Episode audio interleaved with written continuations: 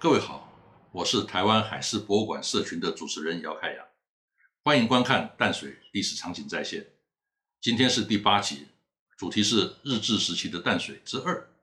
在这一集呢，我们将对各个景点做独立的叙述，而不是像之前依照时间轴来铺陈。因为我觉得今天的内容比较适合以这样的方式来呈现。和其他各集一样，除了丰富的故事呢，我还要加上许多我自己所绘制的历史场景在线插画，来创造沉浸式的体验。这是我们节目的特色，是别人所没有的。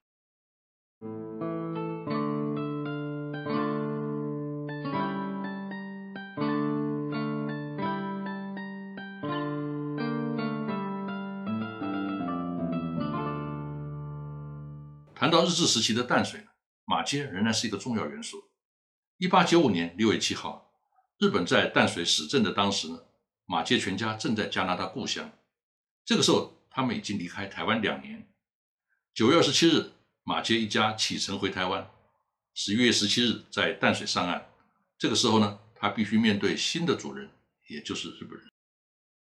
当时台湾的基督徒正面临和侵华战争时候类似的状况，而且可能更糟。台湾人认为他们是日本间谍，而日本人又怀疑他们是抗日分子，受到双方的迫害威胁。马杰一回到台湾，就特别为此去拜访当时的总督乃木希典，说明这个状况。马杰在日本的统治下呢，活了五年。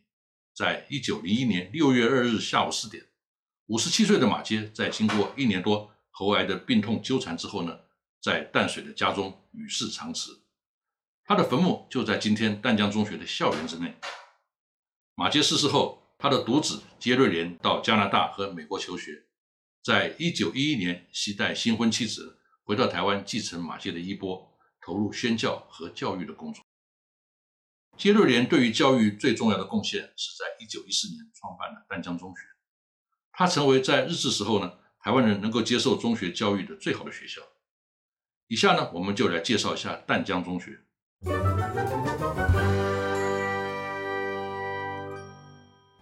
马街原来就创办了牛津理学堂淡水女学校。杰瑞莲在这个基础上，配合日本政府对于学制的规定，成立了淡江中学。淡江中学校舍中最著名的就是八角塔，这是由淡江中学的几何老师，同时也是加拿大的宣教师罗前义所设计的，在一九二五年六月完工。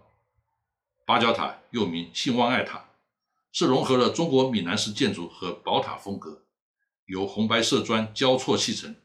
据说还有讨好地方的风水考量。除了主建筑中央，前方两翼呢也各有一座比较矮的八角塔建筑，形成三足鼎立的形式，可以说是淡江中学的精神堡垒。一九三零年代，随着黄明化浪潮的高涨，台湾教会学校的生存空间越来越窄。一九三六年，淡江中学被强迫以低价卖给日本人，建筑和设备呢也无偿让渡。幸好被派来接任校长的日本人有板一世本身不但很开明，还很有行动力，争取到许多经费和资源，还让学校的升学率与运动赛事的成绩呢往上提升了许多。前总统李登辉就是在这个时候在淡江中学就读的。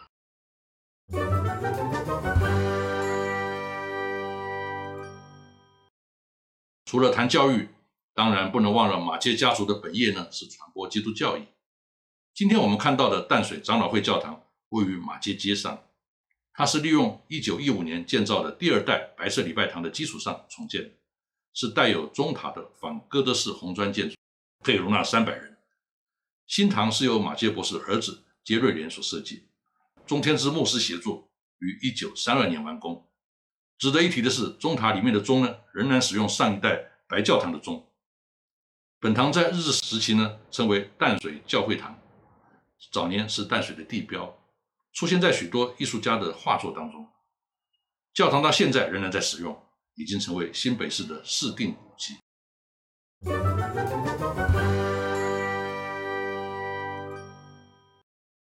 由于淡水是港口，又有许多外国人居住。卫生条件要求比较高，加上当时日军因为传染疾病的问题呢，造成许多死伤，以及军舰进港补充淡水的需求，使得淡水成为台湾第一个设立自来水系统的地方。淡水的自来水呢，从一八九六年就开始规划，以两万人的需求量来配置，在一八九九年三月三十一日完成护尾水道工程。这幅图呢，显示护尾水道的水源地，右边是取水口，中间呢是水道事务所的办公室，左边的小砖房呢是配水池。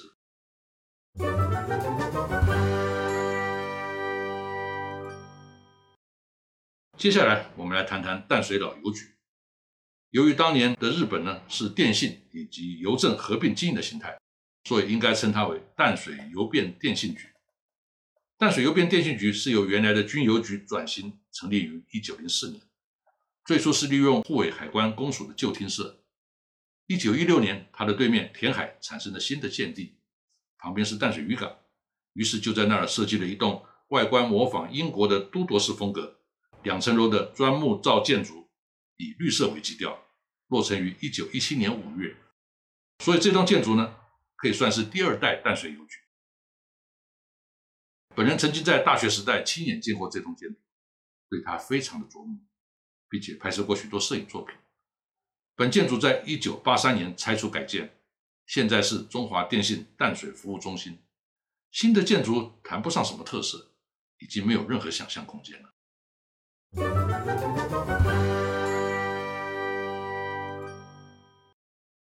接下来呢，我们来谈一谈淡水的红楼。它原来是船商李宜和的产业，兴建于一八九五年，在一八九九年落成，所以呢也算是日治时期的建筑。但是李宜和没有住多久，就因为他的两艘货船发生意外，需求资金而急于脱手，于是就在一九一三年卖给了当时担任台北厅参事的洪以南。洪以南同时是个风雅的文人，他把这儿命名为达官楼。之后呢，就成为文人雅士聚会的场所。洪以南逝世之后，这栋楼房因而闲置。一九六三年，洪氏的后人把这栋楼房转卖给经营德裕鱼丸的洪炳坚夫妇。当时的状况很糟，在整修的时候呢，外观还变成了黄色，所以有一段时间呢，被称为黄楼。一九八九年的时候呢，还差一点被建商收购，改建为十二层大楼。但是因为洪家老祖母的坚持，决定依原样修复。从一九九九年初开工，经过多次的考证和修改工法，不断的追加预算，一直到公元两千年才完工。现在呢，变成餐厅和艺文馆。淡水有红楼，那么有没有白楼呢？有的，但是很可惜，现在已经不在了。淡水的白楼呢，是由马街的第一位学生严清华牧师在一八七五年所建的。淡水白楼位在山坡上，因为它的外墙是白灰色，因而得名。它共有两层。四面都有拱形的回廊，可以眺望淡水河。淡水白楼的入口处呢，有一道卷形，所谓波斯风格的山门呢，也是它的特色。很可惜，后来几经易手，又发生过火灾，日益残破，最后在一九九二年拆除改建公寓。淡水白楼是画家最喜欢描绘的景物，最少有十八幅名家的画作当中呢出现他的身影。淡水白楼虽然是清代的建筑，但是在前几集我们没有机会介绍。所以呢，在这儿补上。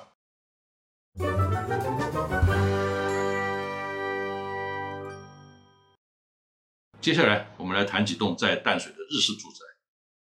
首先是日治时期担任淡水街长的多田隆吉，他的私人宅邸。多田隆吉宅呢，位于淡水马街街十九号，建于一九三七年，占地大约一百平，建物呢大约三十多平，以红块为建材。形式是标准的日式木造官舍，在淡水所有的日式建筑当中呢，保存的最为完整。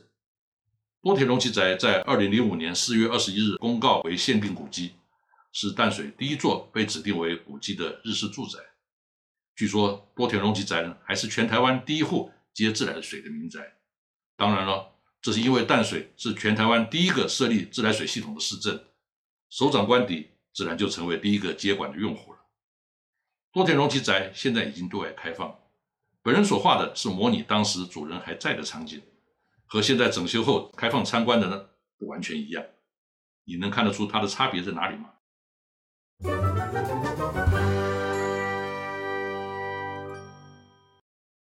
另外一栋现在也开放参观的日式住宅呢，是淡水景观宿舍，它建于一九三五年，战后作为淡水警察分局长的官舍。近来呢整修列为文化资产，并且开放参观。由于没有什么特殊的故事呢，我们就没有办法多谈了。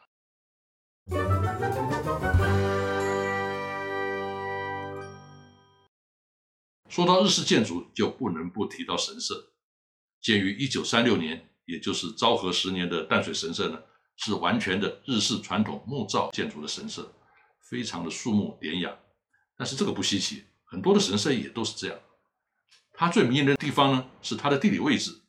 从油车口呢，循着小石子铺设的参道逐步往上，背后是云静的淡水河。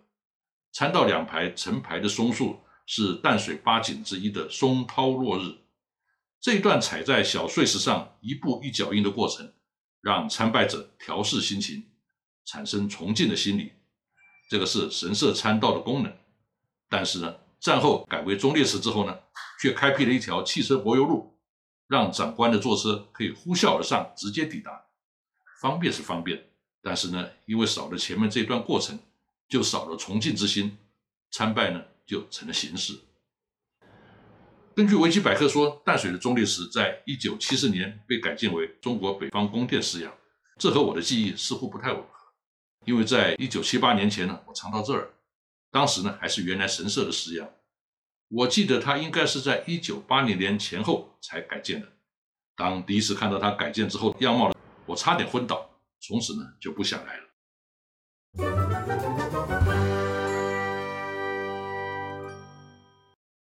最后呢。我还是要回到我们海事博物馆的主题，那就是航运。淡水港虽然因为淡水河淤塞，让大型的海轮逐渐无法进入，但是内河航运呢，暂时还不受到影响。一九零零年开始呢，就有蒸汽轮船来往于淡水和大稻城之间，除了载客，主要是输入货品的运输。当时共有九艘船参与营运，日本人称它们为“碰碰船”，这显然是来自于这种船蒸汽机关开动的时候的声音。其中呢，有部分是明轮船，也就是两侧有大水轮划水前进的那种轮船。明轮船的技术和造价呢都比较低，适合在浅水水域的内河航运使用。但是当淡水河淤积的问题越来越严重的时候呢，连内河航运都受到影响。后来只能在每天午前和午后潮水高的时候呢各开行一班，其他的时间呢都停航，这样就很难经营了。加上这个时候呢，淡水线的火车通车。淡水到大稻城的内河轮船固定航线呢，就此消失。但是更小的蒸汽机动船呢，仍然会出现在淡水河，甚至于基隆河的流域。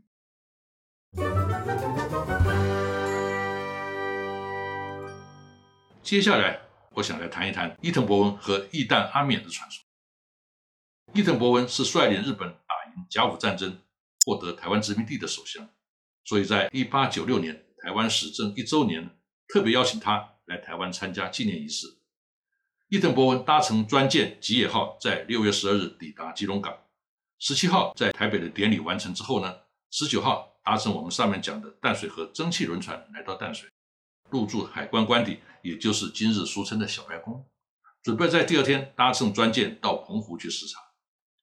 据说伊藤博文和他的随员在当晚呢，召集了淡水的义旦饮酒吟诗作乐。伊藤一时兴起。就把金子的怀表送给了其中一个名叫阿冕的义旦。